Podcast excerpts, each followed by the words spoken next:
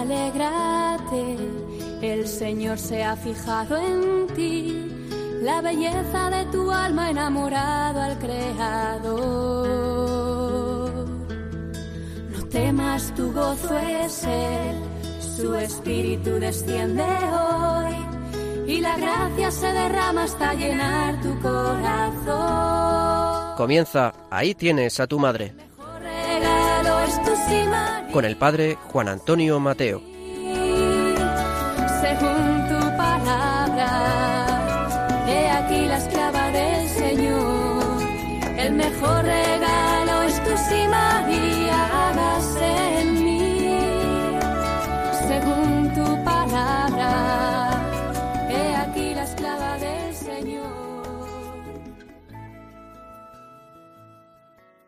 Muy queridos amigos y oyentes del programa, devotos de la Virgen María, hoy en esta primera parte del programa y posiblemente en otros programas que vendrán, quiero detenerme a considerar un tema muy importante en la devoción a la Virgen María.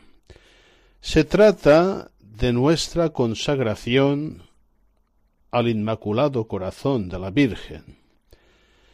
Bartas, en aquel famoso libro La Virgen de Fátima, eh, que también en la, tercera parte de este programa vais a estudiar algunos fragmentos, eh, recordando el mensaje de Fátima, escribía unas palabras eh, muy interesantes sobre la devoción al Inmaculado Corazón de María. Decía así, no nos es posible estudiar aquí ni la historia ni la teología de esta devoción al Inmaculado Corazón de María. Otros lo han hecho ya. Limitémonos a indicar que tuvo como principales promotores a unos santos franceses, San Juan Eudes, en el siglo XVII, hizo que se incluyese esta devoción en la liturgia. Y en el siglo XVIII, San Luis María Griñón de Montfort la popularizó. Pío VII, en el año 1805, otorgó a Francia una fiesta especial en honor del Inmaculado Corazón.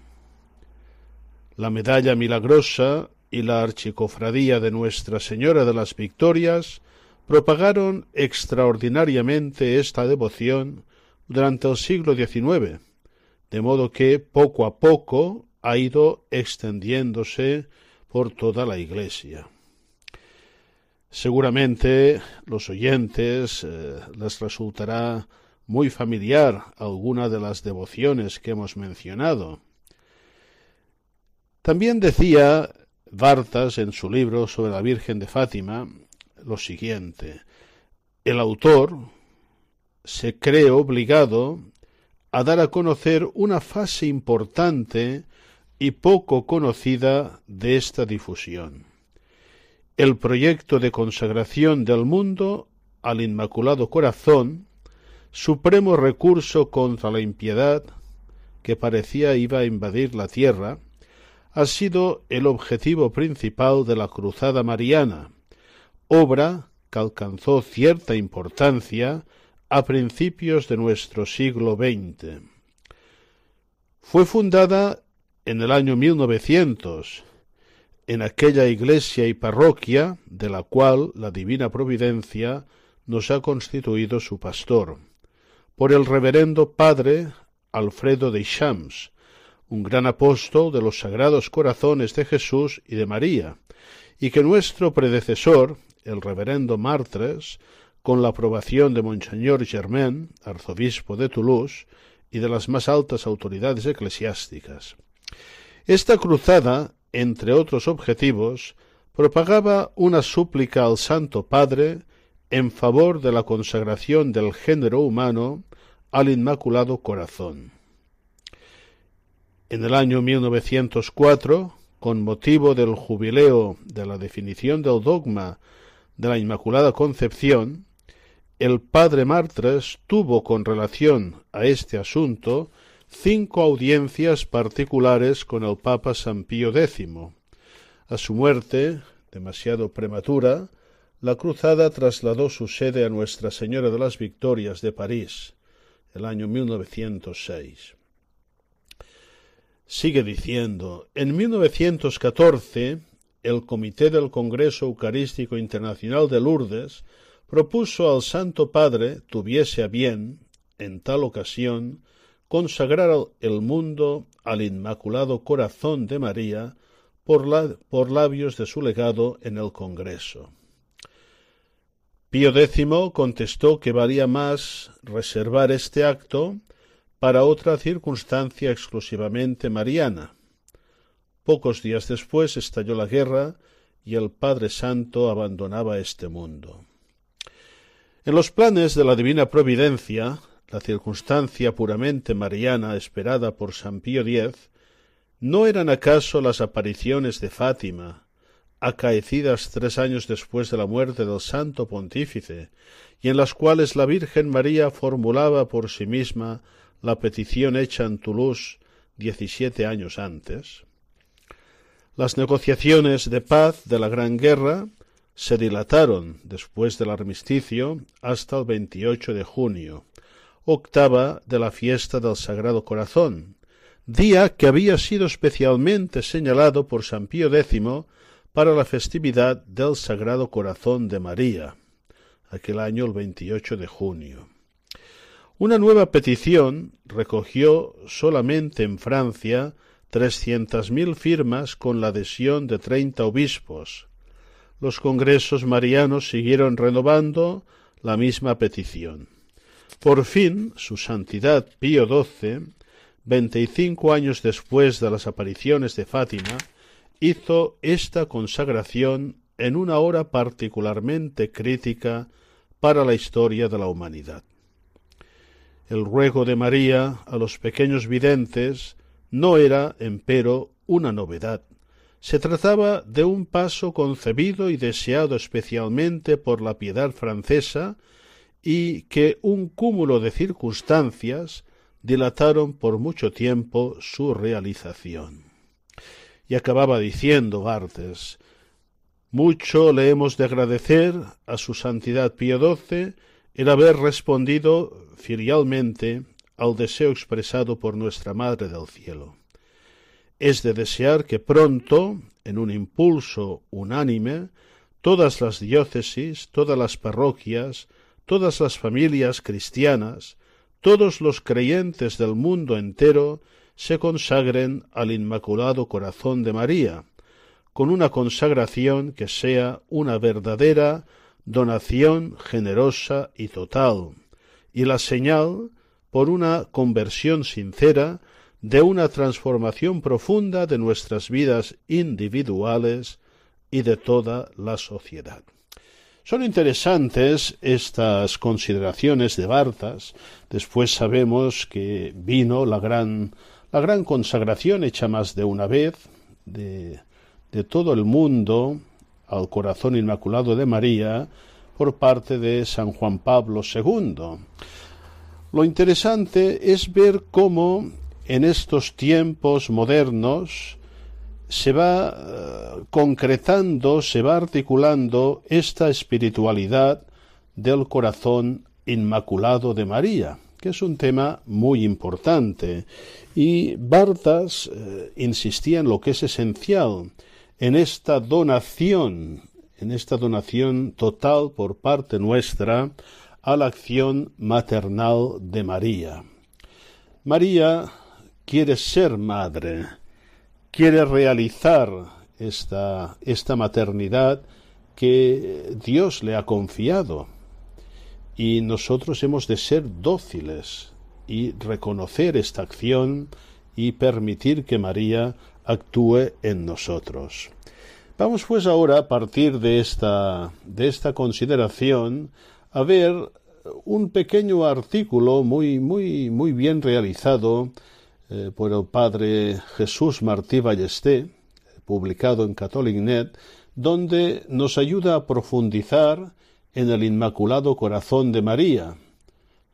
María, Madre amorosa, consoladora, educadora, mediadora y compasiva.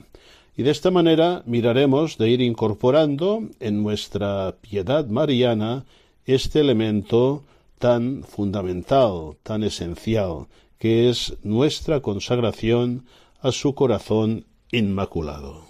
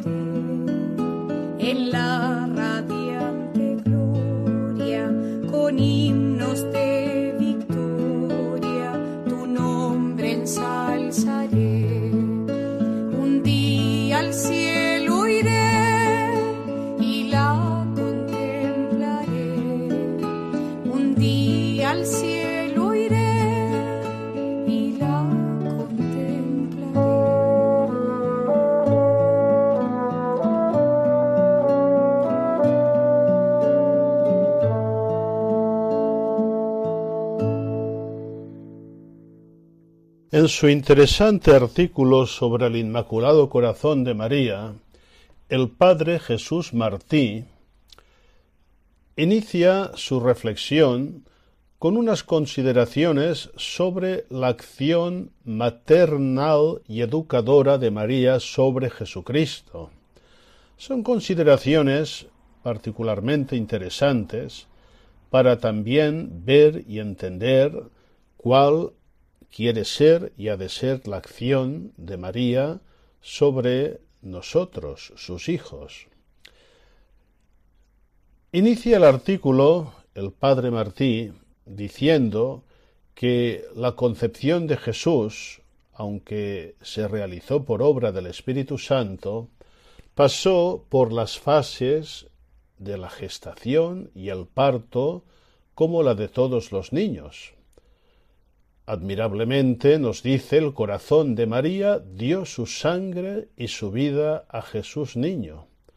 Pero la maternidad de María no se limitó al proceso biológico de la generación, sino que contribuyó al crecimiento y desarrollo de su hijo.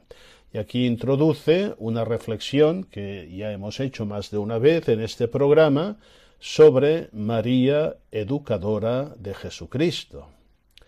Siendo la educación una prolongación de la procreación, el corazón de María educó el corazón de su niño y le enseñó a comer, a hablar, a rezar, a leer y a comportarse en sociedad.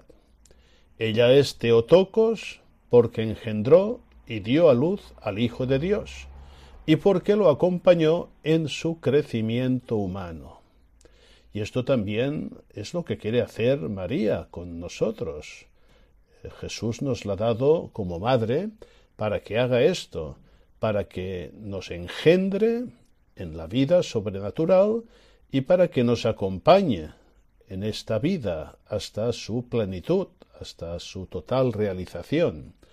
Jesús es Dios, nos dice el padre Martí, pero como hombre tenía necesidad de educadores, pues vino al mundo en una condición humana totalmente semejante a la nuestra, excepto en el pecado.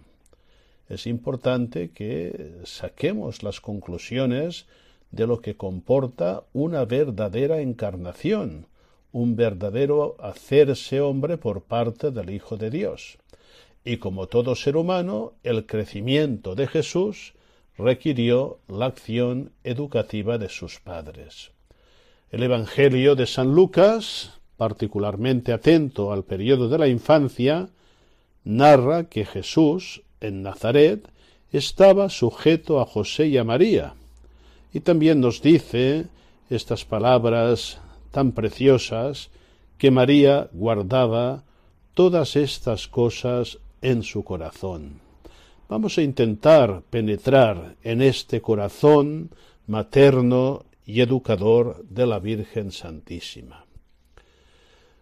Un primer punto que trata después de esta introducción el padre Jesús Martí en su artículo es María como educadora. Los dones especiales de María la hacían apta para desempeñar la misión de madre y educadora. No olvidemos que la Virgen Santísima fue preparada por el Padre Eterno para esta misión. En las circunstancias de cada día, Jesús podía encontrar en María un modelo, un referente para imitar, un ejemplo de amor a Dios y a los hermanos, y junto a María San José. José, como padre, cooperó con su esposa para que la casa de Nazaret fuera un ambiente favorable al crecimiento y a la maduración personal del Salvador. Enseñándole el oficio de carpintero, José insertó a Jesús en el mundo del trabajo y en la vida social. María, junto con José, introdujo a Jesús en los ritos y prescripciones de Moisés, en la oración al Dios de la alianza con el rezo de los salmos y en la historia del pueblo de Israel. Aquí añadiría yo que con esta educación religiosa fundamental, eh, que debe ser hecha especialmente por parte de las madres, Jesús también articuló el misterio de su toma de conciencia de su condición de hijo del Padre, de su divinidad. Nos dice también el artículo del Padre Martí que de ella, de María y de José, aprendió Jesús a frecuentar la sinagoga y a realizar la peregrinación anual a Jerusalén por la Pascua. Y, por supuesto, María encontró en la psicología humana de Jesús un terreno muy fértil.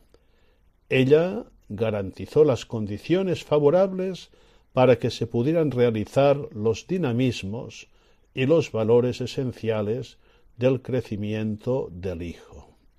Y aquí añadimos una consideración que hemos hecho muchas veces. ¿Qué importancia capital tiene la primera educación religiosa, experiencial, testimonial, referencial, que las madres dan a sus hijos? Es algo fundamental, es algo insustituible. Y si entre los oyentes hay alguna mamá que está acompañando a sus hijos en la preparación para la primera comunión, para la confirmación, que tenga muy presente esto, que mire el corazón de María, que mire esta acción educadora de María y que sea también instrumento de la Virgen Santísima para insertar a sus hijos en el misterio de Cristo. Bien, hoy voy a dejar ya aquí estas ricas consideraciones que tomaremos en otro momento porque el tiempo pasa rápido y hay que dar eh, entrada a las otras partes del programa, donde seguiremos formando nuestro conocimiento, nuestra espiritualidad, nuestra devoción mariana.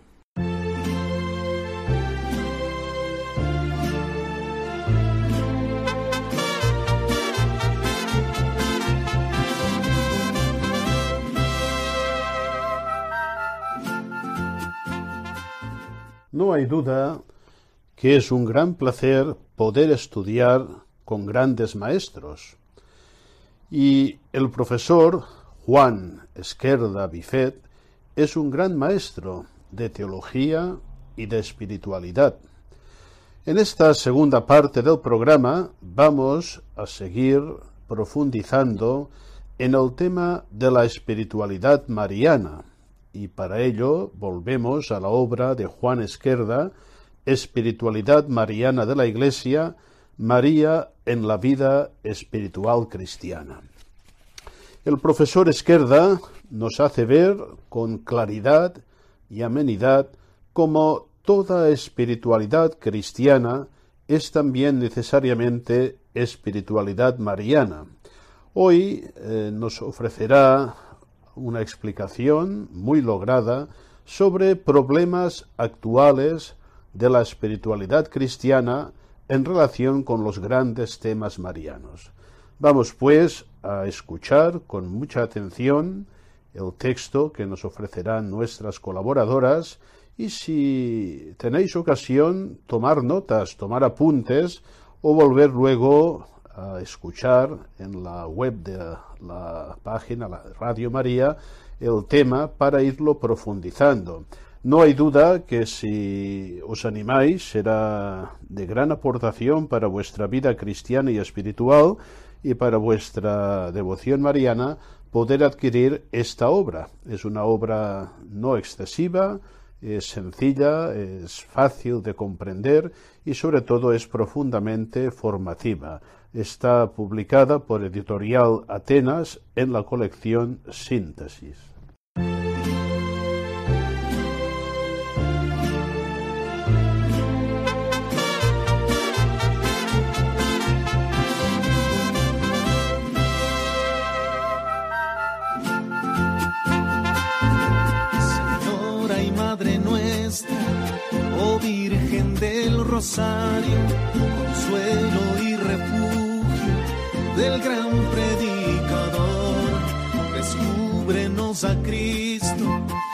Alcánzanos sus gracias, protege nuestros pasos en nuestro caminar.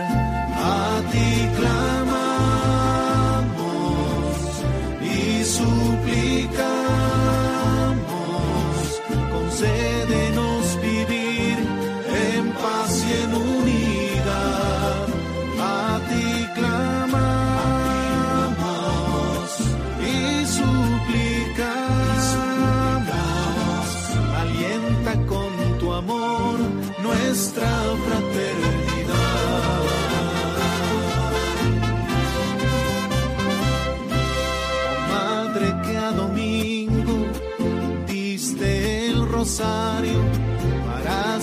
fecunda su predicación, que siempre caminemos tomados de tu mano, unidos como hermanos en una oración.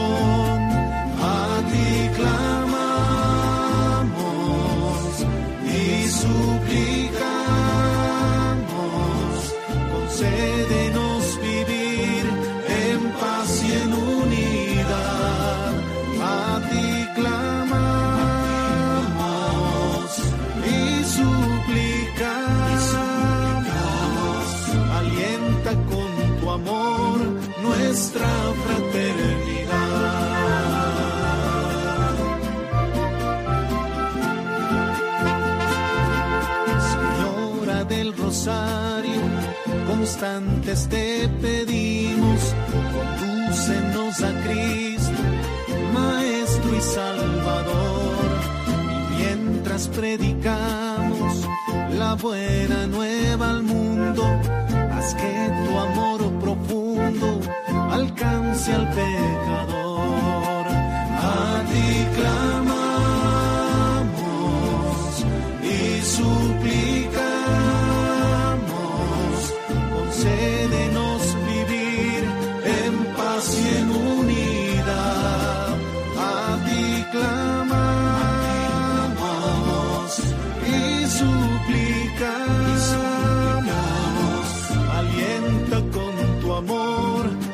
Nuestra fraternidad.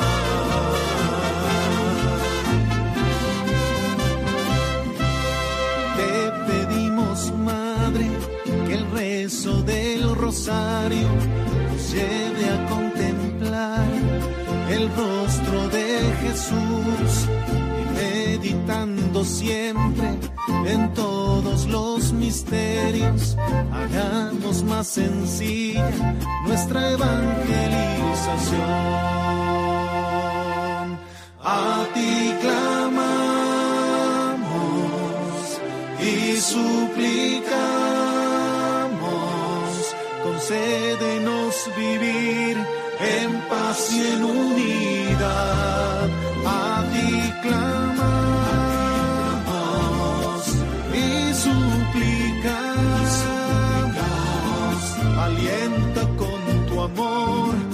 Nuestra fraternidad.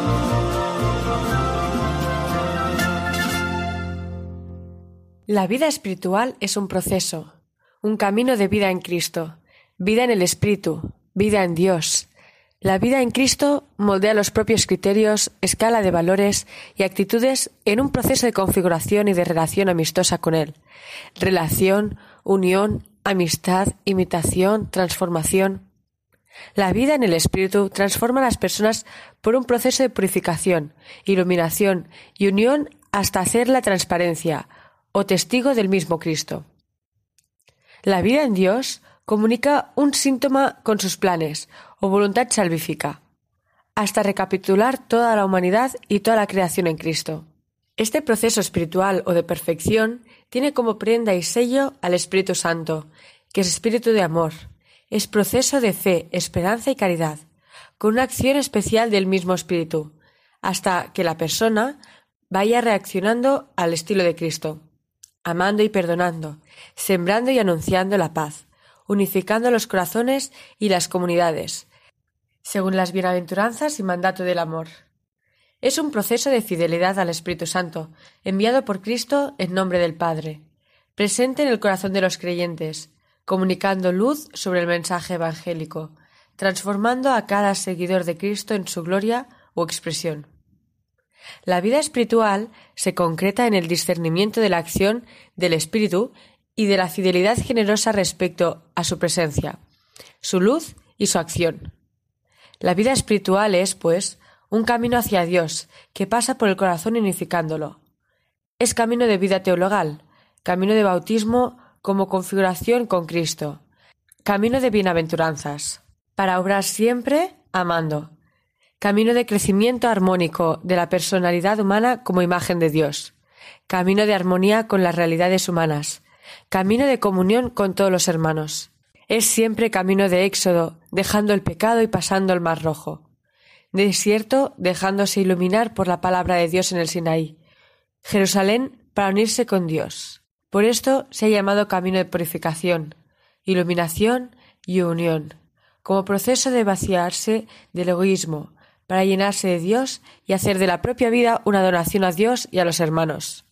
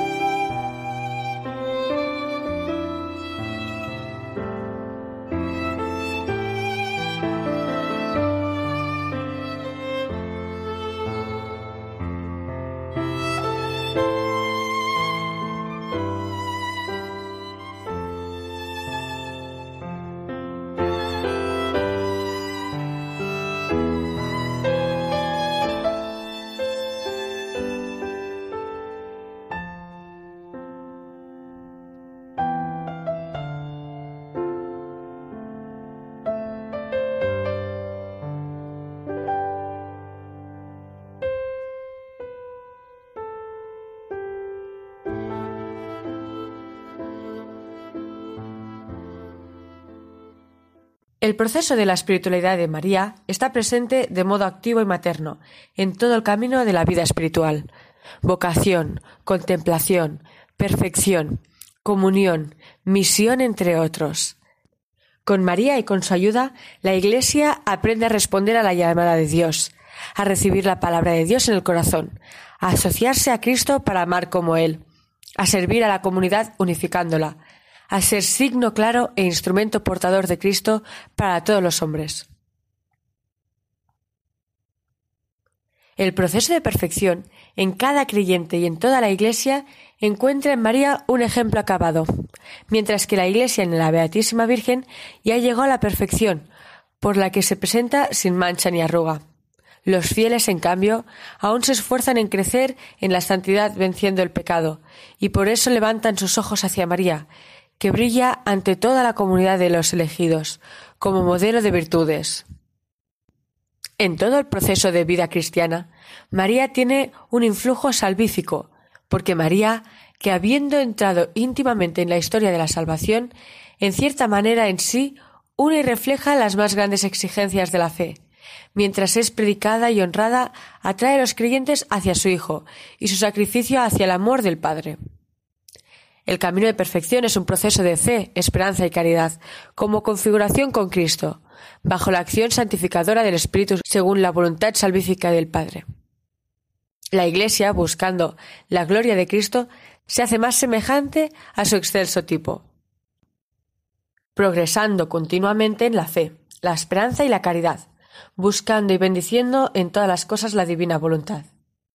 La Iglesia venera en María la realización más pura de la fe, en este proceso de espiritualidad cristiana, de vocación, contemplación, perfección, comunión y misión, María está activamente presente como modelo y madre medianera.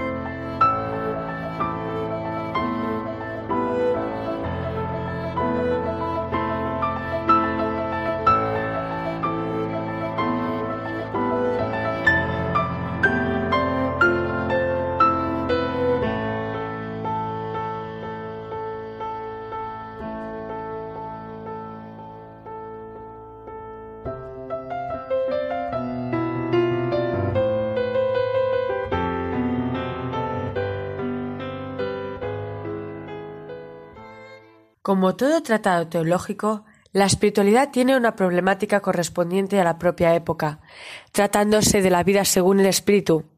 Será necesario tener en cuenta al hombre concreto en su propia cultura y en su situación concreta. Al mismo tiempo, hay que prestar atención a las gracias recibidas por la Iglesia de cada época. Habrá que armonizar la acción divina y el esfuerzo del hombre. Todo esto es normal y representa una tarea de enriquecimiento. La espiritualidad deberá ser inculturada, contextualizada y encarnada. La problemática espiritual que más puede afectar a la espiritualidad mariana es la que se refiere a las tensiones actuales entre vida interior y acción apostólica, carisma e institución, consagración y servicio, encarnación y trascendencia. Estas pretensiones se deben encauzar hacia la búsqueda de armonía e integración enriquecedora. Cuando las tensiones producen una ruptura es que se ha pasado a una antropología radical o a una experiencia personalista y fenomenológica desorbitada. Ambas tendencias nacen de perder el sentido de gratuidad del don, para pasar a utilizar dominando los dones de Dios según el propio interés. Hay que llegar a la armonía por un proceso de unidad de vida, a partir de la apertura y fidelidad respecto a la palabra de Dios, a la acción del Espíritu, a la presencia activa de Cristo resucitado.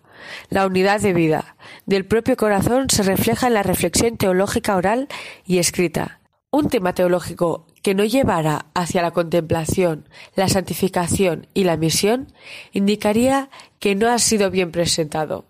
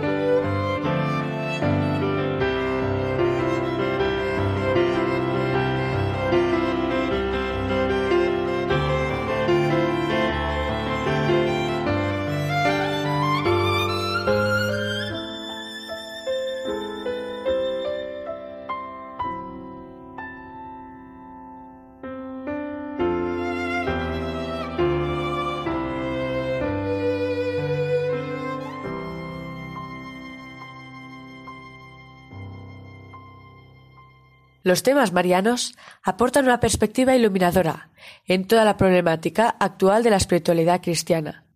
El tema de María Madre pone de relieve la humanidad de Cristo y por consiguiente la dimensión antropológica de la espiritualidad.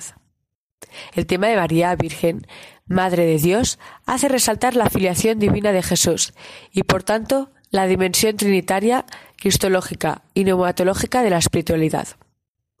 El tema de María asociada al Redentor Salvador, subraya la colaboración del hombre a la salvación y como consecuencia la dimensión salvífica y misionera de la espiritualidad. La dimensión eclesial de la espiritualidad aparece en la presentación de María la mujer, tipo de la Iglesia esposa, virgen fiel y madre fecunda. Las tensiones que presenta hoy la espiritualidad encuentran la armonía unificante en un corazón que recibe la palabra de Dios, meditándola en el corazón como María. La verdadera cercanía a los problemas del hombre tiene lugar cuando, siguiendo la indicación de María en Cana, se busca la solución a la luz de las palabras de Jesús. La espiritualidad cristiana es eminentemente litúrgica, como vivencia y celebración del misterio pascual. La Iglesia vive este misterio con el ejemplo y la ayuda de María. Existe espiritualidad cristiana en la medida que se viva la comunión de Iglesia, de la que María es ejemplo e instrumento. Las tensiones entre la vida interior y vida apostólica no se resuelven en rupturas egoístas, pero pueden convertirse en un enriquecimiento espiritual y apostólico cuando se viven como iglesia peregrina, que se identifica con María y glorificada en el cielo como la gran señal. Inmanencia y trascendencia se armonizan en una fe viva en el misterio de la Encarnación. Bienaventurada tú que has creído. La espiritualidad como fe vivida o vida de fe es una actitud relacional con Cristo, traducida en convicciones, motivaciones y decisiones. Es una adhesión personal profunda a Cristo Dios, hombre y Salvador, relacionada con la vivencia de María Madre, Virgen y asociada a Cristo. Con el ejemplo y ayuda de María se aprende a aceptar vivencialmente a Cristo, como perfecto Dios y perfecto hombre, que quiere salvar al hombre por medio del hombre. Entonces, la espiritualidad cristiana encuentra su sello de garantía. Para llenar mi corazón con tu amor. No temeré porque estás en mí. No pararé hasta hacerte feliz.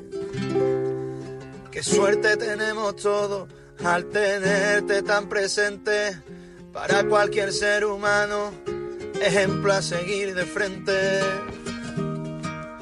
Tú serás mi refugio, donde alcanzaré la felicidad, donde mi alma descansará y donde te amaré con intensidad.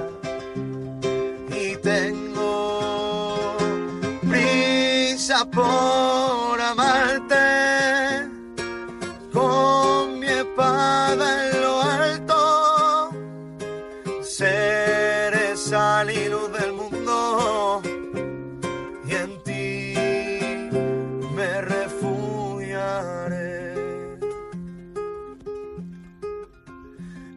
pecado hemos de lanzados porque por ti hemos sido cautivados.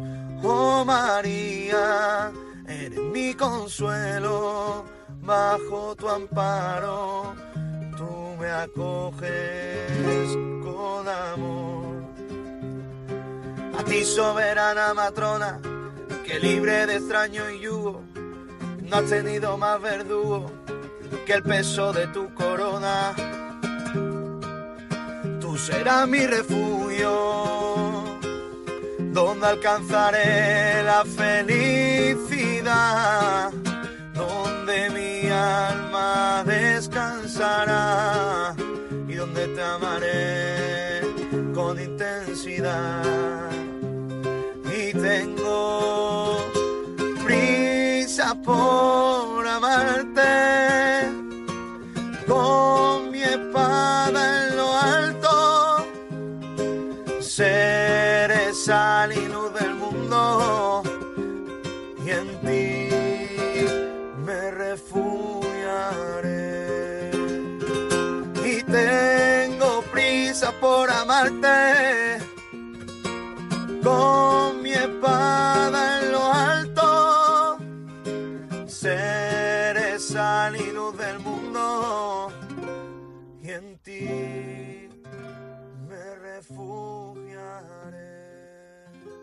Y finalmente, en esta tercera y última parte del programa que abrimos, vamos a volver a Fátima.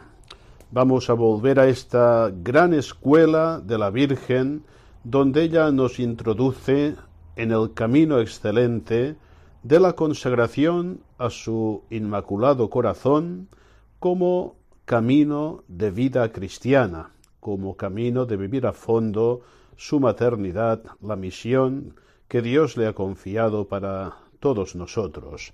Volvemos a la obra excelente, monumental, de Bartas, La Virgen de Fátima, publicada por Ediciones Rial en la colección Patmos Libros de Espiritualidad.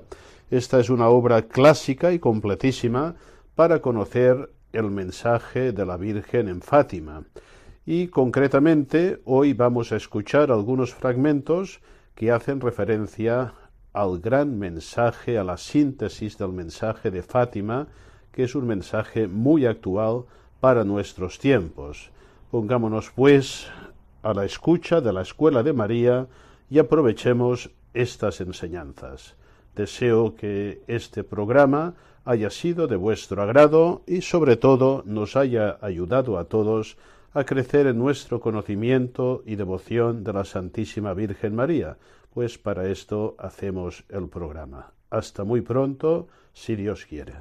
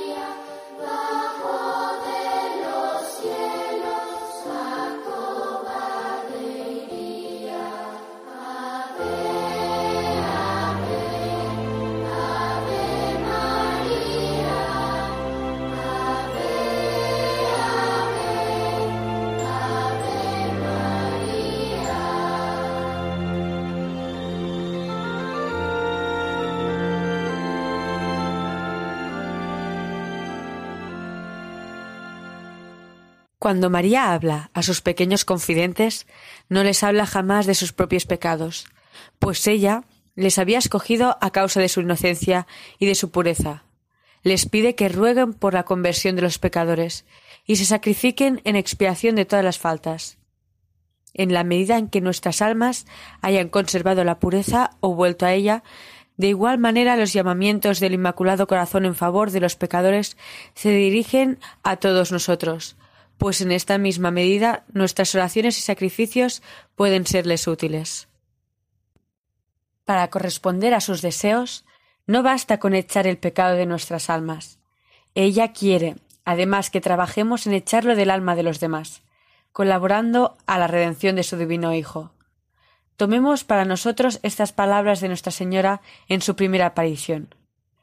¿Queréis ofreceros a Dios en vuestros sacrificios y aceptar voluntariamente todos los sufrimientos que Él quiera enviaros, en acto de reparación por los pecados que ofenden a su divina majestad? ¿Queréis sufrir por la conversión de los pecadores, en reparación de las blasfemias, como también de todas las ofensas contra el Inmaculado Corazón de María? Y respondamos con igual generosidad que los inocentes pastorcillos. En todas las audiencias que la señora les concedió, les recordó este deber de caridad para con los pecadores, particularmente en la cuarta. Rezad y haced sacrificios por los pecadores, pues muchas almas van al infierno porque no hay nadie que se sacrifique y rece por ellas. Felices los tres benditos niños, los pastorcillos de Aljustrel, que también respondieron a los deseos de su celestial visitante obteniendo así con sus oraciones tan fervorosas y sus heroicas penitencias la conversión de tantos pecadores. Por pecado entendemos casi exclusivamente el pecado personal, individual, y era bastante difícil para los niños llegar a entender la noción del pecado colectivo, social, nacional y público. Y sin embargo, en las palabras de Jacinta conservadas por su abnegada enfermera, encontramos esta noción. La niña había comprendido que Nuestra Señora quería que ella expiase también los pecados colectivos, modas inmodestas, laicismo perseguidor, leyes contra la santidad del matrimonio. Es también igualmente necesario expiar y echar de la tierra los pecados públicos, que tienen por nombre pornografía de la prensa y del cine, nacionalismo agresivo, comunismo ateo, abuso de cierto capitalismo, entre otros.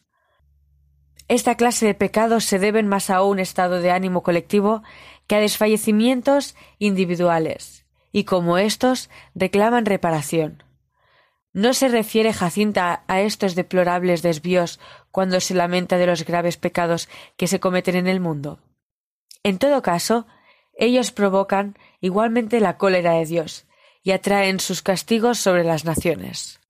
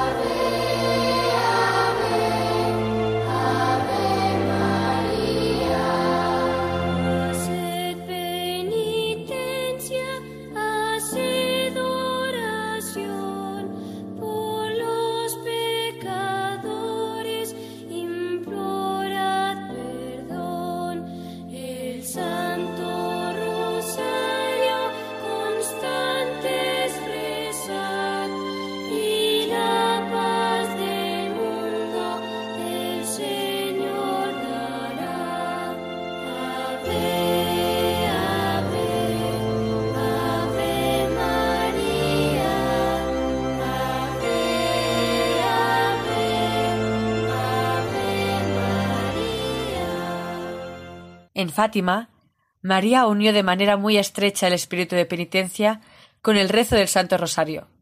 Al recomendarnos esta devoción, nos conduce de nuevo al Evangelio. El Padre nuestro que decimos cinco veces por rosario no es el resumen más hermoso de las enseñanzas del Sermón de la Montaña, de las más hermosas máximas del Divino Maestro.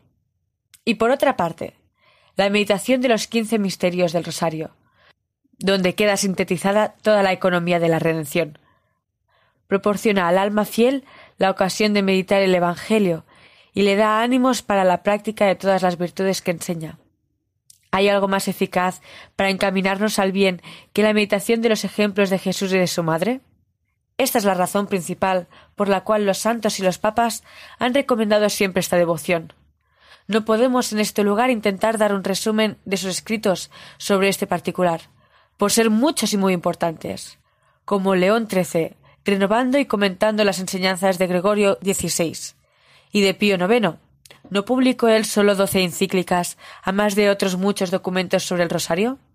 El Papa San Pío X, en su testamento, dice La oración del rosario es de todas la más hermosa, la más rica en gracias, y la que más conmueve el corazón de la Madre de Dios. Si creéis que la paz reine en vuestras casas, rezad en común el rosario. En cuanto a Pío XII, entre otros documentos, nos bastará remitir al lector a la tan hermosa alocución pronunciada en su audiencia publicada el 6 de octubre de 1941. Es un himno de alabanzas a la gloria del rosario. El soberano pontífice demuestra que es la oración por excelencia de la familia, porque conviene perfectamente a los jóvenes esposos, a los hijos, a la joven, al joven, a la madre de familia, a los ancianos, al moribundo, y en fin, a toda la familia entera unida. Al darse el título de Nuestra Señora del Rosario, la Virgen de Fátima ha confirmado y subrayado todas las enseñanzas de los soberanos pontífices sobre la importancia y la eficacia del Santo Rosario. En los hechos de Fátima, otros muy distintos motivos han llamado nuestra atención sobre el Rosario.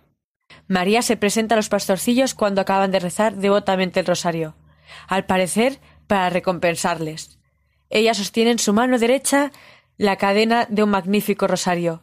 Sobre todo, no deja en cada visita de recomendar esta oración a sus pequeños amigos. Ya en su primera aparición, promete la salvación eterna a Francisco, recordándole que debe rezar el rosario. En esta visita y en las siguientes, la señora recomienda sin desmayo a los niños el rosario cotidiano, y ellos se esfuerzan por introducir en sus casas esta costumbre y propagarla por el mundo entero. Todas las veces que Lucía elevaba la visión las súplicas de gracias pedidas por los asistentes, la respuesta era siempre que la gracia sería concedida si la persona interesada rezaba bien el rosario. El pueblo lo había comprendido así, pues en la cova de Airía antes y durante las apariciones, todo el mundo rezaba el rosario. Y cuando se preguntaba a los primeros testigos de qué se trataba, contestaban Es una santa del cielo que pide que se rece el rosario. Por último, el día 13 de octubre, María, resumiendo su mensaje, dijo Yo soy la Virgen del Rosario. Yo deseo que sigáis rezando el Rosario todos los días. ¿Puede la Virgen decirnos con más claridad que el Rosario, que antes salvó al mundo de la herejía albigense y de la invasión musulmana, puede en nuestros días salvarnos de los peligros aún más temibles que entrañan el comunismo ateo y la amenaza de una guerra universal atómica? Su Santidad Pío XII reconoció esta insistencia de María cuando en su carta Saeculo Exente VIII en 1940 habla del rosario, tan recomendado por Nuestra Señora de Fátima.